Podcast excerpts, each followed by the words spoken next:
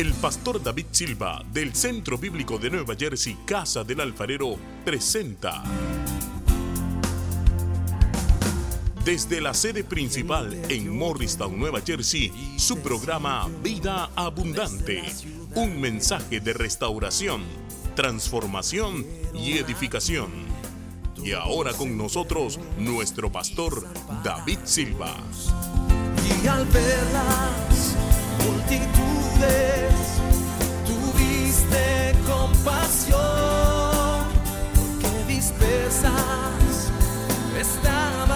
Primera de Corintios capítulo 9.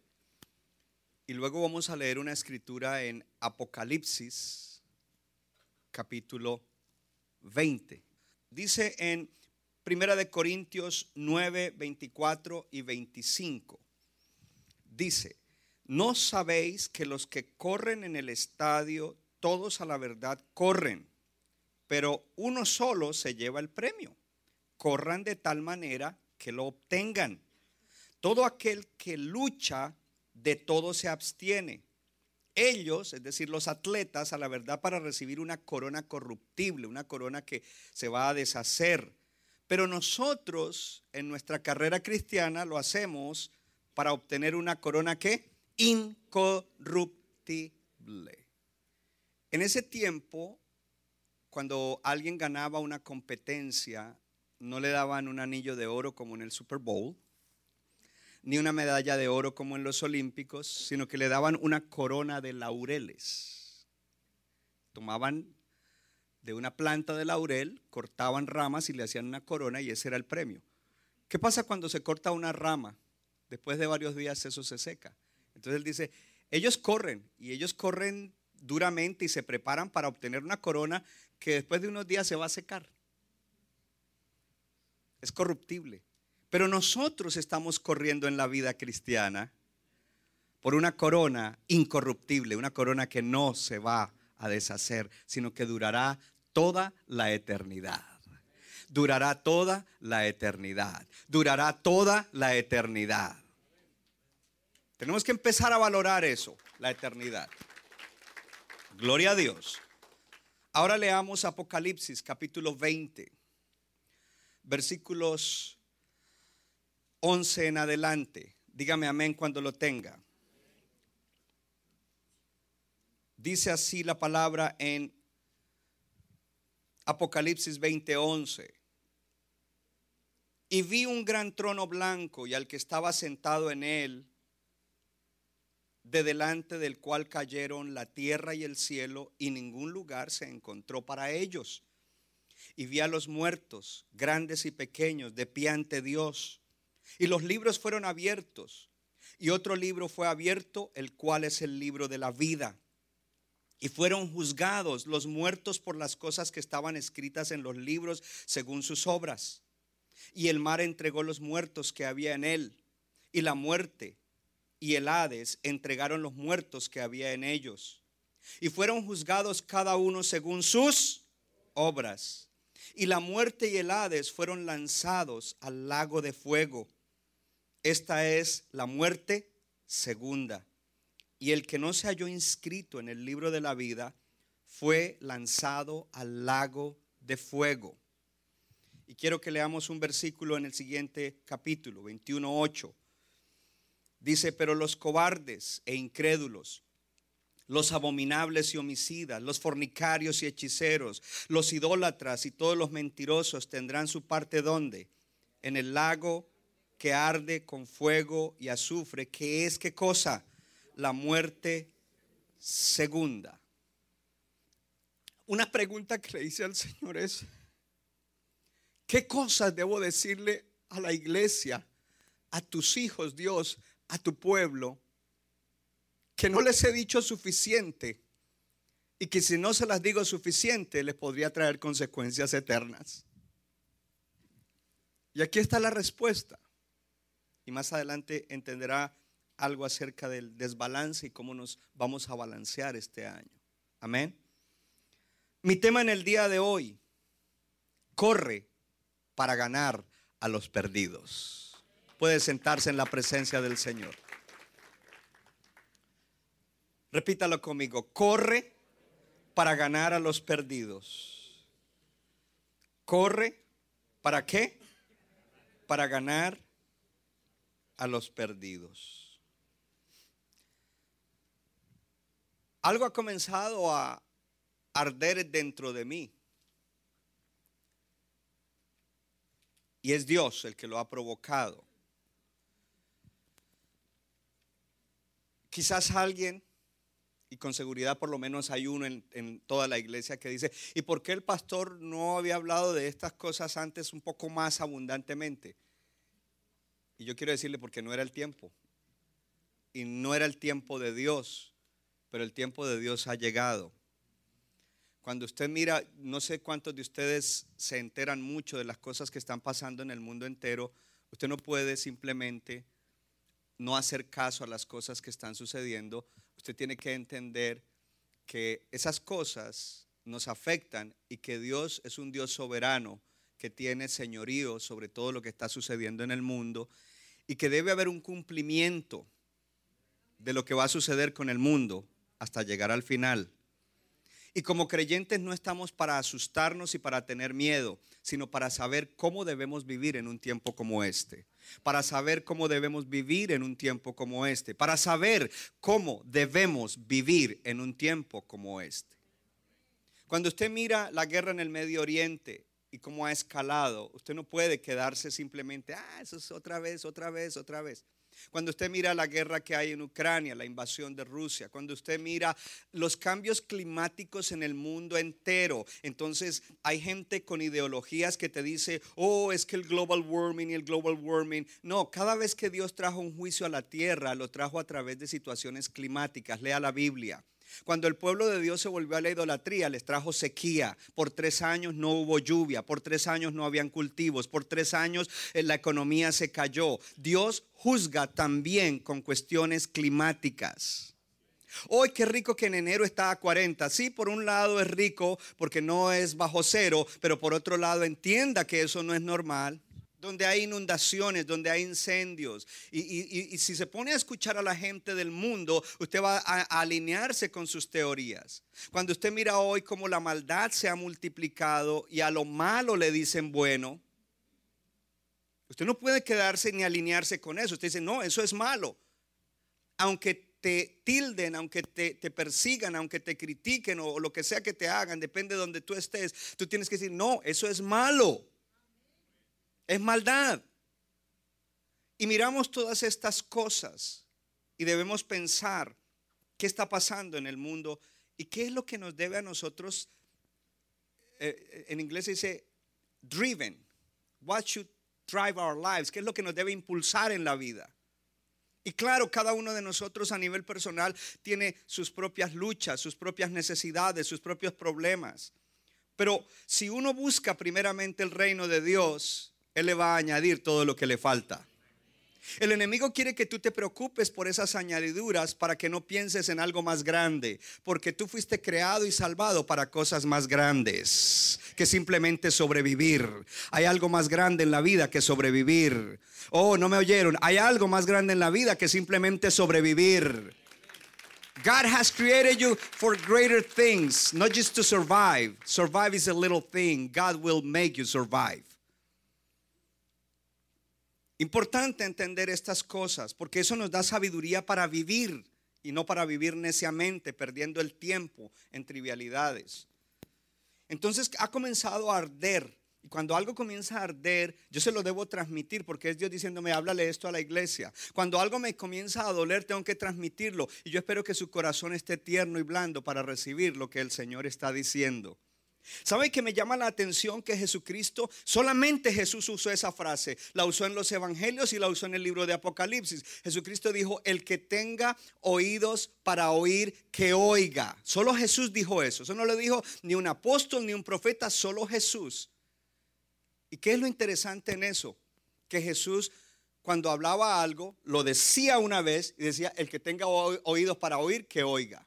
Jesús no es como yo, que yo estoy pensando, bueno, yo ya le hablé esto a la iglesia, pero muchos no entienden. ¿Cómo se lo puedo decir, Señor? ¿Cómo lo puedo ilustrar? ¿Cómo puedo hacer algo que, para que ellos oigan o para que los que no han oído oigan?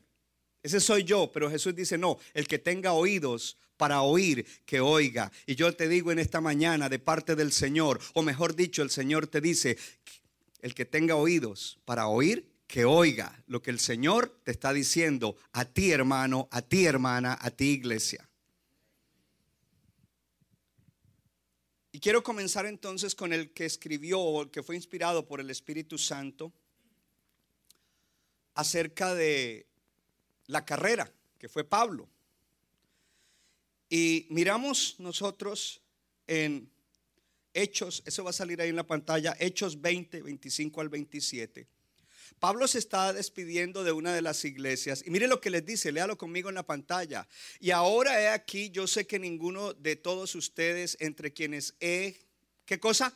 Pasado predicando el reino de Dios, verá más mi rostro. Póngame atención, él se está despidiendo y dice, yo me voy, y es como decir que yo voy a Nicaragua. Y, quizás no voy a volver más y les digo, ya yo les prediqué el Evangelio, ustedes ya no me van a volver a ver. Dice, ninguno verá más mi rostro, por tanto, dice él, yo les protesto en el día de hoy que estoy limpio de la sangre de todos. palabra fuerte. Yo estoy limpio de la sangre de todos porque no he rehuido anunciarles todo el consejo de Dios. ¿Qué quiere decir Pablo? Pablo está diciendo, yo ya les prediqué el Evangelio y yo estoy limpio de la sangre. Si alguno se va a ir al infierno, Dios no me va a pedir cuenta por ustedes porque yo ya les prediqué el Evangelio. Entonces, para que haya más claridad, lo tomé de la PDT, me la pones por favor. Dice, ahora sé que ninguno de ustedes que estuvieron conmigo mientras les anunciaba el reino de Dios me volverá a ver. Hoy les puedo decir algo de lo que estoy seguro. Dios no me castigará si alguno de ustedes no se salvan. Ya yo les prediqué. ¿Sabe por qué? Porque Dios pone responsabilidad en nosotros, que la gente que Él pone delante de nuestro camino le debemos predicar. Que se conviertan no es tu asunto, tú no los conviertes. Que se conviertan no es mi asunto, yo no convierto a nadie. Es asunto de Dios, pero Dios dice, tú tienes que predicar, no te preocupes por lo demás, solo predica. Y él dice, Dios no me castigará. Oh, significa que cuando no lo hago, y dice el profeta, la sangre de esas personas estará sobre mí, sino si, si, estuvieron delante de mí y no les prediqué, y eso comienza a ponerle urgencia a uno. ¿A quién no le he predicado? ¿Qué familiar, qué ser querido no le he predicado? Y dice, porque nunca vacilé en decirles lo que Dios quería que ustedes hicieran. Siempre les prediqué el Evangelio. Eso es Pablo hablando. ¿Cuánto le dan gloria a Dios?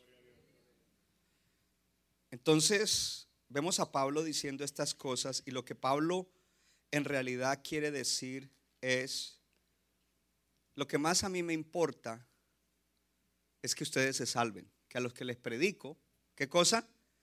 Se salven.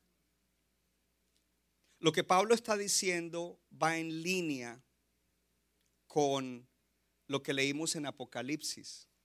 Pablo entendía cuál, e, cuál, era el destino final de una persona que no viene a Cristo.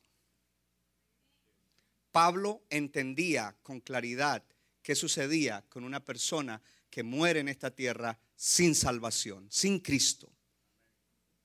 Él entendía lo que dice ahora, lo que leímos en Apocalipsis. Y él comienza a decir, a mí no me importa si ustedes no se llevan bien, si se pelean el uno con el otro, si chismean, si se enojan con él. Esas cosas no me importan. A mí lo que me importan es que no te vayas al infierno. A mí lo que me importa es que la gente reciba el Evangelio y se salve. ¿Por qué? Porque la vida en esta tierra es corta y a veces entramos en trivialidades de la vida que es corta y no pensamos en la parte más larga de la vida que se llama eternidad. Y hacemos más preparativos y, y más cosas en cuanto a las cosas de aquí de la tierra, que es 70, 80, 90 o 100 años, que para la eternidad, 100 500, 1000 y mucho más allá. Y nos afanamos y nos preocupamos Ayer estábamos dando una conferencia de matrimonios, pero yo estaba pensando, y, y, no lo solté allá, pero en línea con esto. Entonces yo quiero imaginarme que una pareja de un matrimonio viene a hablarme a mí y me dice, ay, es que no nos estamos entendiendo, es que peleamos muchos. Y yo creo que en este punto de mi vida, después de haberle enseñado todos los principios del matrimonio, yo le podría decir, no me importa que te estés peleando con tu cónyuge, porque la vida aquí es tan corta que lo que me preocupa es lo que viene después. Lo que quiero preguntarte, marido, es si tú estás seguro que te vas a ir al cielo. Lo que quiero preguntarte, mujer, es si tú estás segura que te vas al cielo. Y para que tengas seguridad tienes que estar totalmente sometido a Cristo. Y si estás sometido a Cristo, tu mujer, y si estás sometido a Cristo, tu varón, entonces tú harás lo que es correcto en el matrimonio y no estarás con trivialidades, con el orgullo, con la cosa, peleando para aquí y para allá. Y ahí es donde Dios quiere balancearnos. Nos preocupamos por lo que sucederá aquí, cuando deberíamos estar más preocupados por lo que sucederá cuando todo termine. Míreme acá. Nosotros tenemos frecuentemente aquí funerales. Hace dos semanas tuvimos el funeral de Ana, que fue miembro de esta iglesia. No estemos viviendo aquí como si nunca nos vamos a ir de aquí. Deberíamos preocuparnos por lo que sucederá cuando todo termine. Y todos, incluyéndome yo, hemos hecho cosas que merecen el castigo de Dios, pero gracias sean dadas a Jesucristo que murió por nosotros, pero para eso tenemos que someternos a Él. Comparado con la eternidad, lo que nos sucede aquí en la tierra no es nada que no me miró, que sí me miró, que no me habló, que sí me habló. Eso no es nada. Si te llegas a ir al infierno, será un castigo eterno, cruel. Y si no, si vas a ir al cielo, gloria a Dios por lo que, lo que te pasó aquí, lo que te hicieron aquí, no es nada con el gozo eterno que experimentarás en la presencia del Señor. Es normal que en la tierra pasemos por cosas aflictivas. De este lado de la eternidad el mundo está caído, todo es imperfecto. Habrán problemas, habrán disfunciones familiares, habrán uh, injusticias, habrán cosas difíciles, habrán necesidades.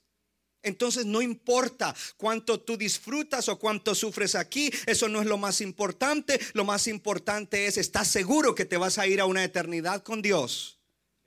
Entonces necesitamos balancearnos, porque a veces todas nuestras enseñanzas y nuestro énfasis de pensamiento y de vida es aquí, aquí, aquí, ¿qué voy a hacer aquí? ¿Qué voy a hacer aquí? ¿Qué voy a hacer aquí en la tierra? Esto y lo otro, y mi matrimonio y mis hijos, y cuando me case, él dice el soltero, y todo es aquí, aquí, aquí, aquí, aquí, aquí. Y, y pensar en la eternidad, casi eso ni aparece.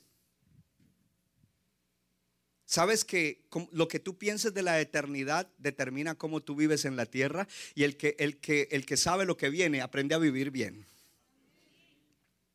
Aprende a vivir bien. Y yo estoy aprendiendo a vivir mejor. Hace 20 años cuando comenzamos la iglesia, eh, yo sufría mucho, que este hermano se fue, que este hermano me traicionó, que este hermano se fue hablando mal y eso me ponía mal. Hoy en día no. Me tomó 20 años. Espero que a ustedes no les tome nada, porque ustedes eh, saben lo que yo les he dicho.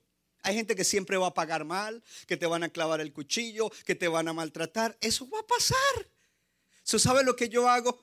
Si te vas a ir tranquilo, vete. No me quieres, no me hables. Yo quiero seguir mi vida en, un caminar, sirviendo al Señor de una manera excelente. Quizás Dios me use para bendecir unos cuantos en el camino y, y ya no depende de mí. Gloria a Dios, porque hay algo más importante. Tenemos que balancearnos porque la vida es corta. Oh, dile a tu vecino, tengo que balancearme porque la vida es corta. La vida es corta, créeme. Y el que tiene oídos para oír, que oiga. Pastor Klein, ¿cuál es la diferencia entre melodía y armonía? Bueno, la melodía es algo, un sonido que está sonando. La armonía es todos los instrumentos. Puedo tocar el piano solo y está sonando una melodía. La armonía puede incluir diferentes instrumentos o incluso en el piano yo puedo juntar todos para que forme algo armónico. Aquí la mayoría de nosotros podemos cantar con melodía la mayoría de nosotros no podemos cantar con armonía. Es más, la mayoría de nosotros ni siquiera puede oír la armonía cuando está oyendo una canción grabada. Solamente el que tiene ese talento de musical eh, agarra la armonía y la puede. ¿Qué significa eso? Que a veces nosotros con el Evangelio somos así. Oímos la melodía, pero no armonizamos. Yo le pido al Señor que nos deje oír. Me quedan solamente 20 minutos. Ponga atención a esto. La palabra dice, corre la carrera, pelea la buena batalla, termina fuerte, obtén el premio. Frases que están allí y muchas de ellas están en este, en este pasaje que nosotros miramos. Sigue ahí eh, Primera de Corintios 9, 24. En Primera de Corintios 9, 22 al 24 lea conmigo. No, perdón, esa no es, esa no es, es, es la de... No sabéis que todos los que corren, es el primero, sí. No, es el primero, del 22 al 24, ese. Del 24. 24 al 25. No sabéis que todos los que corren en el estadio, puedes ponerla de, de la primera que puse allá. No sabéis que todos los que corren en el estadio, a la verdad corren, todos corren, pero uno solo se lleva el premio. Corran de tal manera que lo obtengan. Todo aquel que lucha, de todo se abstiene. Ellos a la verdad para recibir una corona corruptible, pero nosotros una incorruptible. Cuando nuestra fe comienza a flaquear, cuando nuestras disciplinas espirituales eh, ya están casi inexistentes, leer la palabra, orar, ayunar, cuando nuestro gozo, el verdadero gozo se comienza a desvanecer eh, y ya es como una llamita que está a punto de apagarse, cuando el amor verdadero, el amor ágape se comienza a enfriar, nosotros necesitamos ser recordados de correr, corre la verdadera carrera en la vida. Necesitamos que nos digan corre, necesitamos oír a Dios diciendo corre, necesitamos la palabra que diga corre. Aún cuando duele, aún cuando estamos a punto de, porque a veces hay gente que, ah, yo creo que no voy a volver a la iglesia, yo creo que no voy a servir, aún cuando estamos a punto de darnos por vencidos, necesitamos levantarnos y oír esa voz que dice, corre, corre. Ahora quiero advertirte algo, cualquier carrera con Jesús es dura. Jesucristo dijo, si quieres correr la carrera conmigo, niégate a ti mismo, toma tu cruz cada día y sígueme. Tú no estás corriendo una carrera solo, si tú eres un creyente, levante la mano los creyentes, usted tiene que decir, yo estoy corriendo corriendo con Jesús. Y correr con Jesús es duro. Hermano, usted imagínese la persona que tiene el récord mundial en maratón y que usted está corriendo con él la maratón. Usted está que no da más. Así estamos nosotros con Jesús. Pero ¿sabes cuál es la diferencia? Que Jesús te ayuda. Jesús te toma de la mano. Jesús te da fuerza a través del Espíritu Santo. Jesús te impulsa con la palabra porque la palabra es verdadera. Gloria a Dios. Fe, esperanza, amor, gozo pueden venir de una manera gratuita a través de la gracia pero eso no quiere decir que vendrán fácil. La fe no viene fácilmente muchas veces. La esperanza, el amor, el gozo. Y el apóstol Pablo está hablando allí del costo que tiene seguir a Cristo. Y déjeme decirle algo. La cultura americana tiene muchas cosas buenas que salen de la palabra, pero tiene otras cosas que tienen apariencia de buena, pero que no están en línea con la palabra. Porque en su cultura ellos dicen que todo tiene que ser easy, take it easy. Llévala suave. No todo tiene que ser así. Hermano, la carrera con Cristo no es así. Y cuando yo tengo un cristianismo cultural al estilo americano, yo no tengo el verdadero cristianismo y no estoy corriendo la carrera. Estoy take it easy. Y Dios no está diciendo take it easy, Dios está diciendo corre la carrera. Porque si paras te va a llevar el diablo. Porque si paras vas a tener gran pérdida no solo aquí en la tierra, pero tendrás pérdida en la eternidad. Y, Pablo dice, cuesta.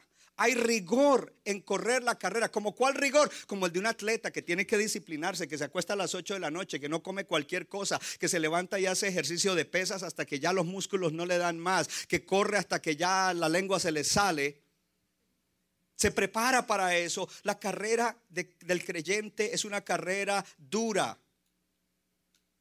Y por eso él pone imágenes extenuantes, imágenes que traen que uno diga, wow, así es la carrera cristiana. Pero algo que nos debe llamar la atención en el día de hoy es qué clase de carrera está hablando Pablo en Primera de Corintios capítulo 9. ¿Qué clase de carrera? Pablo llevaba ya décadas corriendo esa carrera. ¿Qué era lo que él estaba pensando? ¿Qué pensaba él cuando pensaba acerca de la corona por la cual estaba corriendo? Porque obtener la corona, agarrarse de la fe, mantener una vida de oración, no era lo que él estaba hablando. Él estaba hablando de algo mucho más grande que eso. A veces nosotros vivimos una vida cristiana y nuestra meta es por lo menos que llegue a orar todos los días. Eso no es una meta, la oración es un medio para una meta más alta y más grande. Y Pablo está diciendo, corre para ganar. Ahora sí me pones Primera de Corintios 22 al 24. Ese. Lea conmigo. Mira lo que dice Pablo en ese mismo pasaje antes de haber dicho lo otro. A todos me he hecho de todo para que de todos modos salve a cuántos. Esa frase es extraordinaria. Porque dice a todos. Me he hecho qué cosa? De todo. ¿Para qué? Para que de todas maneras salve al todo, todo, todo, para que se salve cuántos? Algunos.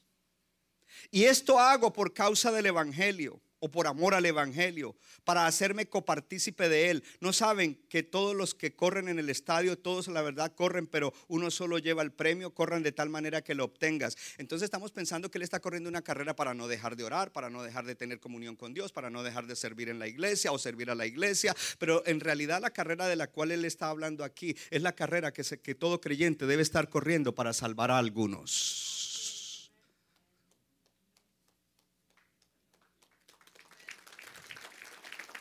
Pastor, ¿qué nos quiere decir hoy? Que nosotros en Centro Bíblico necesitamos arrepentirnos de no tener el fuego por las almas que están perdidas allá afuera.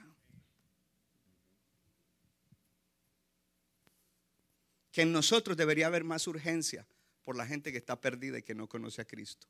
Tus compañeros de trabajo, tus parientes, tus familiares, la gente que Dios pone en el camino incidentalmente, porque no es accidentalmente. Pablo estaba corriendo una carrera a la cual Dios nos ha llamado a correr a todos. Y no es acerca de guardar solamente nuestra fe para llegar a la meta e ir al cielo, sino que es una carrera en la cual nosotros procuramos que otros entren en la fe y en el gozo que nosotros mismos tenemos y tendremos por ser cristianos.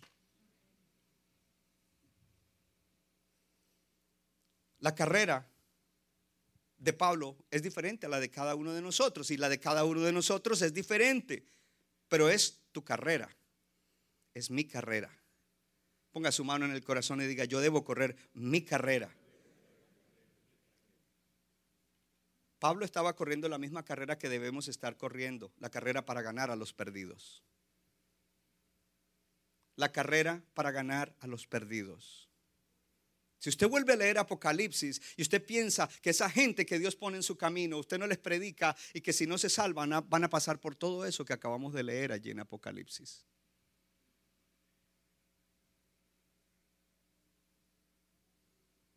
La carrera para ganar a los perdidos. Él estaba hablando acerca de, diga conmigo, misión agresiva.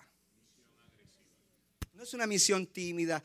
Ay, conocí a alguien allí, voy a ver si le digo. Ah, no, es agresivo. Hey, mira, mucho gusto que te conocí.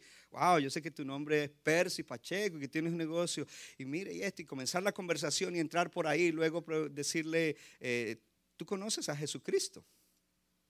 Por supuesto, el que él ya lo conoces. Una ilustración. De hecho, cuando conocí al pastor Percy, él me quería evangelizar a mí. Él no sabía que yo era pastor. Por eso él se fue para Nicaragua. Él, se acercó y me, echó conversación y esto y lo otro. Y al rato me comenzó a hablar de iglesia, de misiones y del Señor. Ya, yo dije, este ya me va a evangelizar. Y ahí fue donde yo me descubrí. Le dije, yo soy pastor de una iglesia aquí en Morristown. Pablo sabía que ganar a los perdidos es como correr una maratón detrás del mejor atleta en un día caluroso de verano. Dile a tu vecino, ganar a los perdidos no es fácil, pero es tu carrera y es mi carrera. Y Dios nos da lo que necesitamos para correrla y ganar a los perdidos. Podemos desanimarnos. Pero necesitamos seguir hacia adelante. Necesitamos seguir tomando riesgos. ¿Riesgos de qué? De que nos rechacen. Pero ¿qué es lo que peor que te puede pasar? Que te rechacen, que se burlen de ti. Está bien. Para vas a decir, como dijo Pablo, dice, Señor, la sangre de esa persona, la vida de esa persona ya no está sobre mí porque yo ya le prediqué. Tú haz lo que tú tienes que hacer. Es más, tú no sabes si de pronto algún día lo que tú le dijiste y que él se burla hoy va a tener efecto y Dios lo va a salvar.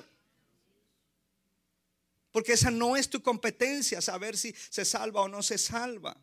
Algunos se, salvarán, pero necesitas sacrificar para compartir, necesitas mantenerte allí perseverando recibiendo quizás rechazo, hostilidad, orando por la gente perdida en tu oración privada, hermano, donde nadie sabe lo que tú oras, porque lo que tú oras en secreto, Dios lo premia en público. A veces solo queremos que nos oigan oír en público cuando venimos a la oración, pero Dios dice, yo, yo, yo eh, eh, reward, eh, premio, recompenso Recompenso lo que tú haces en secreto, que no lo haces para que te vean, ni lo haces con motivaciones raras. A mí me da risa cuando gente de pronto me dice cosas y, y, por dentro yo pienso, si esta persona supiera cuánto yo oro por él y por su casa, es ok, no necesita saberlo, no se lo voy a decir. Pero miremos aquí, vamos a mirar en un momento cuatro cosas para que corras bien. Gracias por el entusiasmo. El, apóstol sabía que había resistencia al evangelismo, a compartir nuestra fe. Recuerde, él fue asaltado por asesinos, él fue traicionado por hermanos falsos, él fue apedreado por multitudes, él fue latigado, él fue eh, golpeado con vara. ¿Por qué? Porque él quería ganar gente para Jesús. A ti no te va a pasar eso. Y sin embargo no lo haces más que ningún otro. Él, estaba mirando, porque cuando vemos las dificultades, el rechazo, lo que puede pasar, la burla o lo que sea, o el ir en contra de, de, nuestra naturaleza. Es que yo soy muy tímido, pero uno va en contra de eso. ¿Qué me importa que yo sea tímido? Le voy a hablar a esta persona. Cuando pensamos en las cosas que están en contra, tenemos razones para no hacerlo. Pablo tenía razones para no hacerlo.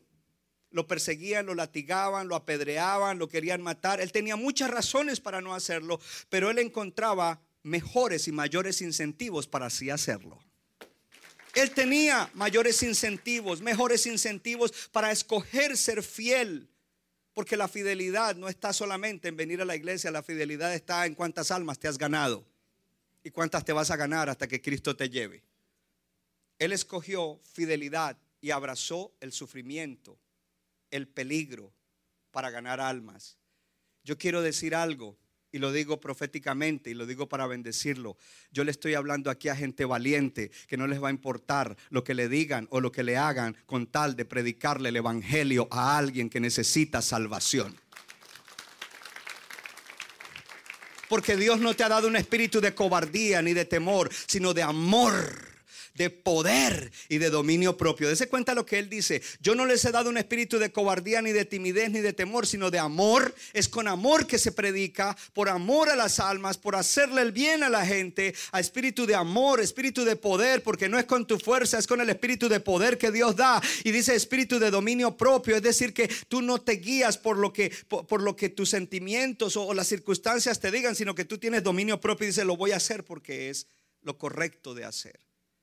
¿Cuáles son las cuatro cosas que incentivaron a Pablo y que te deben incentivar a ti? Primero, un gozo nuevo, un verdadero gozo. Mire, el día, el día miércoles, mi esposa y yo nos conectamos, no estábamos aquí en New Jersey, pero nos conectamos. Se sentía que aquí había gozo. Y sabe que eso trajo paz a mi alma, porque muchas veces hemos visto personas que pasan a convertirse, personas que vienen a bautizarse, y algunos hermanos están ahí como, ah, uno más. Uno más para la iglesia, ojalá se quede. En vez de sentir alegría, gozo porque alguien se convirtió. Yo no sé si usted se acuerda cuando usted se convirtió. Yo no sé si usted se acuerda de dónde lo sacó el Señor. Uh, uh, uh, porque si, usted se acuerda de eso y dice, wow, gloria a Dios. Y alguien tuvo que haberse alegrado de que tú recibiste el mejor bien que puedes recibir. Hay un nuevo gozo cuando nosotros ganamos alma y es un gozo verdadero. Para el apóstol Pablo había más gozo en ganar almas, un nuevo gozo. Pensar en que voy a ganarme uno más para sacarlo de los horrores de la muerte y el juicio que acabamos de leer en Apocalipsis. ¿Ya se le olvidó cuáles son los horrores? Entonces se los voy a leer. Dice, vi un gran trono blanco y es el trono del juicio de Dios, que estaba y el que estaba sentado en él, Jesús juzgando, delante del cual cayeron el cielo y la tierra y ningún lugar se encontró para ellos. Y vi a los muertos, grandes y pequeños, de pie ante Dios. Muertos, sea rico, sea pobre, sea poderoso, sea famoso, apareceremos delante del Señor para ser juzgados grandes y pequeños ante Dios. Y los libros fueron abiertos. Y dice que hay unos libros que fueron abiertos, pero también otro libro aparte que era el libro de la vida. Y fueron juzgados los muertos por las cosas que estaban escritas en los libros según sus obras. Todos los libros, excepto el de la vida, es donde están registrados todos los hechos de las personas allí para ser juzgados. Y el que no está en Cristo va a estar ahí en esos libros. Sus cosas van a estar ahí porque sus pecados no le han sido perdonados y porque Dios es un juez justo y Él juzgará y condenará a aquellos que no han recibido la salvación porque rechazaron a Dios, porque rechazaron a Jesucristo. ¿Y qué pasa si por allá alguien no le predicaron? No se preocupe, usted lea bien la Biblia, porque la Biblia dice que nadie tiene excusa, que aún la creación habla de que existe un Dios y es un Dios moral, es un Dios, y, y todo el mundo, aunque no conozca a Cristo, sabe qué es lo bueno y qué es lo malo. No me venga aquí a meter cuento de camino, porque todo el mundo sabe lo que es bueno y lo que es malo. Antes de conocer a Cristo, yo hacía cosas malas y yo sabía que eran malas. Y dice allí, que se abrió otro libro que es el de la vida y fueron juzgados los muertos por las cosas que estaban escritas en los libros según sus obras. Y el mar entregó los muertos que había en él y la muerte y el Hades entregaron a los muertos que habían en ellos. Otro día le explico eso porque es, es bastante profundo. La muerte y el Hades retenían gente, ahora los entregan y fueron juzgados cada uno según sus obras y la muerte y el Hades fueron lanzados al lago de fuego. Cuando dice la muerte y el Hades es los que estaban cogidos por la muerte y los que estaban en el Hades fueron lanzados a dónde? Al lago de fuego. ¿Y qué dice allí? ¿Qué es eso? Es la muerte segunda. Porque a la muerte que un cristiano le debe tener miedo no es a la primera muerte, la que tenemos aquí, sino a la segunda muerte, que después de haber salido de aquí se ha enviado al lago de fuego por toda la eternidad. Y si nos debemos preocupar por alguien a quien amamos, no nos debemos preocupar que se vaya a morir, porque todo el mundo se va a morir en esta tierra. Lo que nos debemos preocupar es que tenga el Evangelio para que quizás Dios le dé el arrepentimiento y se salve, gloria a Dios, y no sufra la segunda muerte.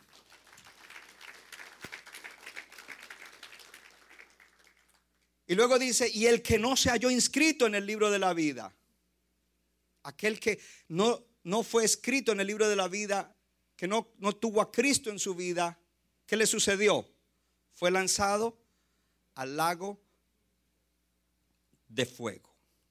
Ahora, si ese es el destino de una persona que rechaza a Dios, que rechaza a Cristo, que no cree que necesita salvación, si ese es su destino eterno, ¿cuánta felicidad y gozo nos debería dar cuando un pecador se salva?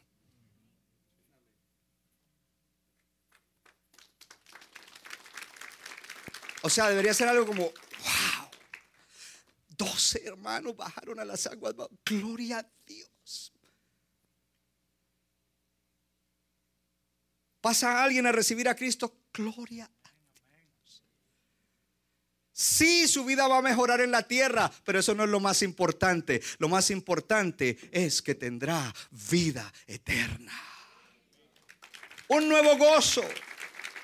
Ponme la frase, y por eso Pablo dice, me he hecho a todos de todo para que de todos modos salve a algunos. La meta de Pablo no era, voy a salvar miles y millones, aunque él lo hizo y lo sigue haciendo. Pero él dijo, con tal de que se salven algunos, yo lo doy todo. Y yo hago todo. Y si usted lee todo el pasaje, él dijo, cuando yo iba donde los judíos, aunque yo era judío y yo ya entendí que no debía seguir judaizante, pues yo me hacía como judío, aunque yo no me sometía a, su ley. ¿Para qué? Para predicarles. Y cuando yo iba donde los gentiles que no tenían ley, yo me hacía como que no tenía ley, pero yo tengo la ley de Cristo, entonces eso me permitía entrar y predicarles. Cuando yo iba donde los catrachos, pues comía baleada, aunque no me gusta mucho, para poder ganarme unos cuantos. Cuando yo iba donde los chapines, pues comía chuchito para acercarme y ganármelos. Oh, si va a aplaudir al Señor, hágalo bien, hermano.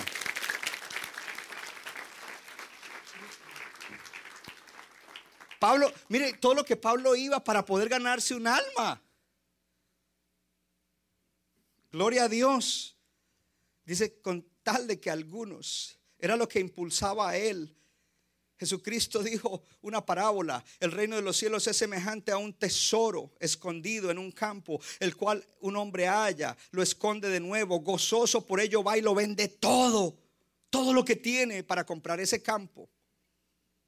La felicidad más grande de un cristiano debe ser cuando alguien se convierte. Cuando tú le predicas a alguien y ese alguien se convierte, esa debe ser la felicidad más grande que hay en tu vida. Cuando tú ganes almas, entendiendo lo que hoy Dios nos está enseñando, tu corazón, tu alma va a sentir refrigerio. Tu alma va a ser regada como la tierra seca. Eso te va a levantar de una manera que no lo entiendes. Lo segundo es un gozo compartido. Diga conmigo, gozo compartido el gozo de compartir la bendición más grande con alguien. Diga conmigo, soy un cristiano. Y el cristiano no es egoísta. El cristiano comparte todo lo bueno que Dios le da con el que lo necesita. Y la gente está necesitada de tu mensaje de salvación. La gente está necesitada de tu testimonio de lo que Dios hizo. Gloria al Señor. Comparte porque eso es lo que les va a dar a ellos gozo. Ponme la frase para que pueda compartir con ellos sus bendiciones. Mire, e, en la, en la Reina Valera dice, dice, por causa del Evangelio, para ser partícipe de él. Pero la frase para ser partícipe de él, lo que en realidad quiere decir es para compartir, para que pueda compartir con ellos sus bendiciones. Para que pueda compartir con ellos qué? Sus bendiciones. Déjame la frase sola en, el este. Ponga su mano en el corazón. Diga, yo tengo muchas bendiciones porque soy salvo. La más grande, la vida eterna. Pero tengo muchísimas bendiciones espirituales, físicas, materiales. Diga, yo tengo muchas bendiciones y yo quiero compartir todas esas bendiciones con aquellos que no conocen al Señor.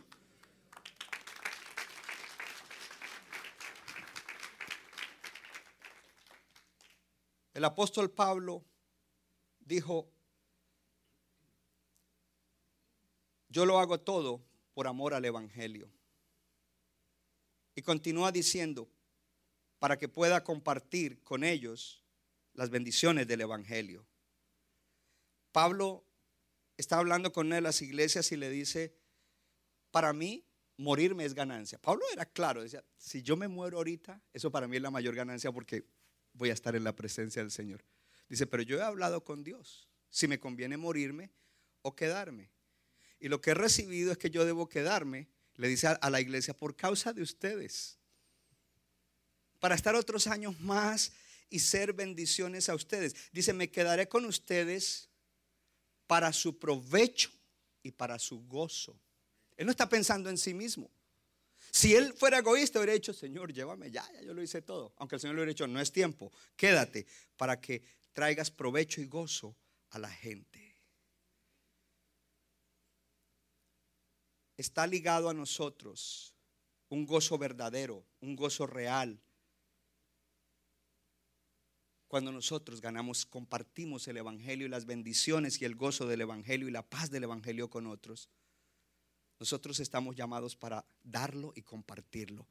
Ponga su mano en el corazón y diga, yo he sido llamado a gozarme dando y compartiendo el Evangelio y las bendiciones del Evangelio. ¿Sabe por qué? Porque más bienaventurado es dar que recibir. Número tres, gozo incorruptible. Un gozo incorruptible. Déjeme explicarle eso.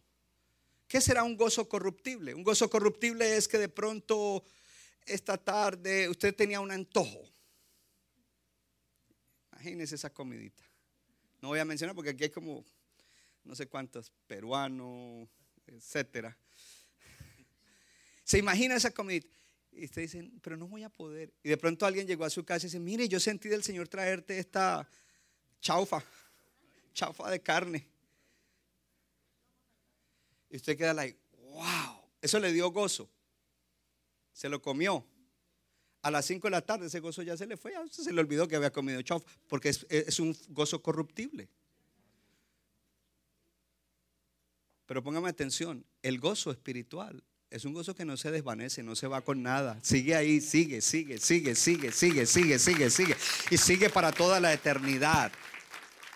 Nosotros aquí luchamos y nos matamos por tener gozos que duran un ratito, que son corruptibles. Pero Pablo entendía que había un, un gozo, perdón, Mire lo que dice, todo aquel que lucha de todo se abstiene, ellos a la verdad para recibir una corona corruptible, pero nosotros una incorruptible, un gozo extraordinario que nunca va a pasar. ¿Cuál era esa corona de la cual él habla? ¿Cuál era esa corona? En Primera de Tesalonicenses 2, 19 y 20, creo que está ahí, léalo conmigo. Dice, porque ¿cuál es nuestra esperanza o gozo o corona que me gloríe? No son ustedes delante de nuestro Señor Jesucristo en su venida, ustedes son nuestra gloria y nuestro gozo. Míreme acá, ¿sabe cuál era la corona de Pablo? Las personas que se habían salvado bajo su predicación. No era algo que él iba a tener y se lo iba a poner. A, él eso no le importaba. A Él le importa, esa es la corona. Toda esa gente que se ha salvado, esa es su corona. ¿Quieres la corona? Porque cada vez que tú prediques y alguien se salve, eso va a ir en tu corazón y Dios te lo y cuando te sientas desanimado el espíritu va mira ese cómo va mire ya ya ese casi lo mandan de pastor ese que tú le predicaste ya va ya lejos ha, perseverado su vida está bien está ganando almas está haciendo bien en todo y sobre todo va para el cielo eso fue lo que él dijo. Gloria a Dios. Y en Filipenses 4.1 dice, así que hermanos míos, deseados, gozo y corona mía. Yo les prediqué a ustedes, se salvaron y ustedes son gozo y corona mía. Es una corona que nadie puede quitar, es un, es un gozo que nunca se va a ir, gloria a Dios. Que en el último día Él podrá decir, toda esa gente, gloria a Dios, vidas salvadas, el gozo de compartir las almas que se salvaron. Y vamos a decir que Él salvó. Sí, no, que la salvó fue el Señor, sí, pero Él la salvó. No nos pongamos tan religiosos con eso. Número cuatro es ya. Listo, porque terminamos ahí. Gozo asegurado. Todas estas cosas que te estoy diciendo te deben impulsar a que tú te levantes y digas, yo no me puedo quedar como estoy. Yo tengo que arrepentirme de no ganar almas. Tengo que arrepentirme de no amar la gente, de no amar las almas, de no pensar en la eternidad de la gente. Y si hay alguien aquí que, nos, que no está seguro de ser salvo, hoy yo te invito a que abras tu corazón y te rindas a Cristo y le digas, Señor, perdóname mis pecados, sé mi Señor y Salvador. Y eso sería para nosotros hoy un gozo extraordinario, pero es tremendo, porque no solamente para nosotros, dice, Jesús, en el cielo hay una fiesta y un gran gozo de los ángeles cuando un pecador se arrepiente. Uno. ¿Cuánto más nosotros aquí deberíamos alegrarnos? Es algo extraño porque el ángel no fue salvo, nunca, nunca ha caído. Y se alegra de ver que hay salvación sin, sin haber experimentado como nosotros el pecado y la carne. Significa que si los ángeles se alegran y hacen fiesta, nosotros deberíamos alegrarnos más porque nosotros sí experimentamos de dónde nos sacó el Señor, para dónde íbamos, gloria a Dios, cómo es nuestra vida ahora y cómo será nuestra vida. Gozo asegurado, ponme el versículo. Así que yo de esta manera corro, no como la aventura, es decir, no como sin meta. De esta manera peleo, no como dándole golpes al aire, sino que golpeo mi cuerpo y lo pongo en servidumbre. No sea que habiendo sido heraldo para otro, yo mismo venga a ser eliminado. Él está diciendo varias cosas y yo tengo objetivo. Y mi objetivo es vivir bien y ganar almas. Vivir bien para Cristo y ganar almas. Por eso me disciplino, por eso hago todo lo que hago. Y, me gusta porque al final, mire lo que dice. Dice, no sea que habiendo sido heraldo para otros, yo mismo venga a ser qué? Dígalo fuerte, eliminado. Cuando alguien en una carrera atlética comete una falta o hace algo indebido, lo eliminan. Y Pablo dice, yo estoy corriendo esta carrera y la tengo que correr así porque puedo ser no iluminado, sino eliminado.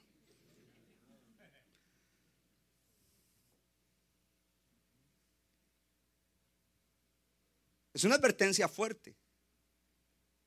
Pastor, usted vino hoy con todo. Mire, hermano, las cosas de Dios son serias.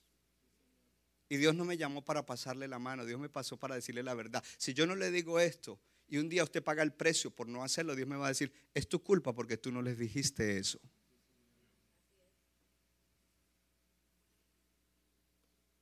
Eso fue lo que dijo Pablo, no corro sin meta.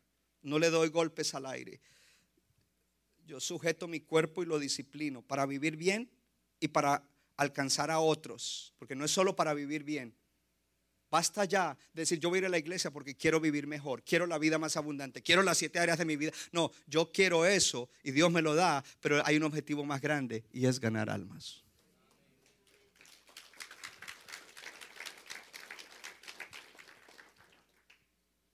Pablo tenía temor esas palabras que acabamos de leer muestran que había temor en él.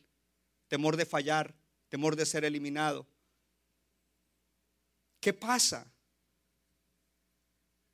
si fallo en ser fiel? Porque ser fiel es hacer eso que Dios quiere que hagamos. ¿Qué sucedería si yo fracaso en eso?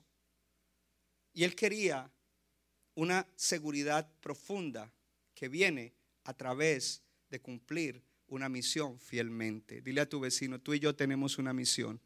Si la cumplimos fielmente, tendremos corona, tendremos premio, no tendremos nada de que arrepentirnos. Él temía ser descalificado. Él estaba corriendo la carrera para ganar a los perdidos. Él sabía que en la iglesia había gente que estaban siendo descalificados. En segunda de Timoteo él habla de gente que estaba siendo descalificada. Dijo, en la iglesia hay gente que son amadores de sí mismos, son vanagloriosos, soberbios, desobedientes, a los padres, ingratos, no les importa nada, solo están ahí por estar. Tienen apariencia de piedad, tienen apariencia de cristianos buenos, pero niegan el poder del evangelio. Y, y le dice Pablo a los hermanos, a esto, le dice a Timoteo, a esto se evita porque son hombres que no tienen un entendimiento claro, su entendimiento es corrupto y dice que están descalificados en cuanto a la fe. Están descalificados de la carrera. Porque el hecho de estar en la iglesia no significa que estamos bien. Póngase de pie. Pablo dice, yo no corro sin meta, yo no le doy golpes al aire, yo disciplino mi cuerpo para mantenerlo bajo control. Porque yo no quiero el destino horroroso que está en Apocalipsis. El horror. Había un temor en él. Míreme acá. Si tú eres salvo, please, please, please, no dudes de tu salvación. Pero asegúrate que estás corriendo bien la carrera. Y yo te lo digo porque a veces la carne o el enemigo le lanza a uno dardos. Y le dice, de verdad tú eres salvo. Y lo que Dios está hablando hoy no es para que el que es salvo tenga duda de su salvación, sino para que diga, yo debo comenzar a correr la carrera como el Señor dice. Porque soy salvo pero no estoy corriendo bien. No estoy corriendo la carrera por los perdidos. Es decir, a mí no me importa si la gente se va al infierno. Pero hoy Dios nos ha hablado. Me habló a mí esta semana. Les está hablando a ustedes hoy. Pablo hizo todo lo que fuera, lo que le era posible bajo la gracia y el poder de Dios para evitar la horrenda consecuencia que habla allí. Pero el temor no era su única motivación, ni tampoco era la motivación más grande para hacerlo. Él temía el costo tan grande de ser infiel, de no correr la carrera, de ganar a los perdidos y abandonarlos. Eso era lo que él temía. Yo no puedo dejar de correr la carrera por los perdidos y dejarlos abandonados. Yo tengo que correr esa carrera para ganarme esa gente. Así que él se disciplinaba a sí mismo y él corría fuerte, largo y bien. Porque esto no es de que salimos y hoy sí voy a ir a predicarle a mi primo en la Speedwell, le voy a predicar a mi primo en, en la Blackwell. No, no, no, esto es de algo que se convierte en un estilo de vida es donde nos tenemos que arrepentir y decirle, Dios, haz que esto sea un estilo de vida. Cambia mi corazón y haz que esto sea un estilo de vida para mí. Se está hablando de un evento evangelístico que cuesta mucho dinero. No es para que tú te vayas a divertir solamente, es para que tú lleves a alguien que va a ser tocado con el Evangelio de una manera diferente. Nosotros debemos llevar a esa gente. Nosotros debemos estar procurando los toques del día del amigo con amor, con amor genuino, con sinceridad. El Señor nos está llamando a correr con Él, porque Jesucristo todavía está en el asunto de salvar almas, porque no ha venido el fin todavía. Y por eso dice, ahora sé que ninguno de ustedes, dijo Pablo, que estuvieron conmigo mientras yo les predicaba el reino de Dios, me volverá a ver. Pero hoy les digo con seguridad que Dios no me castigará si algunos de ustedes no se salvan. ¿Podrías tú decir así? Dice, porque nunca vacilé en decirle lo que quería que ustedes hicieran. El. Centro Bíblico de New Jersey, Casa del Alfarero, presentó su programa Vida Abundante. Si usted desea obtener más información y lo último que acontece en nuestro ministerio, visítenos en el internet www.centrobibliconj.org. Y ahora también puede estar más cerca del pastor David Silva a través de su Facebook donde encontrará palabra de Dios por la mañana, tarde y noche. Búsquelo en Facebook como Pastor David Silva. No se equivoca, le da forma al barro para su deleite. Somos vasos de su agrado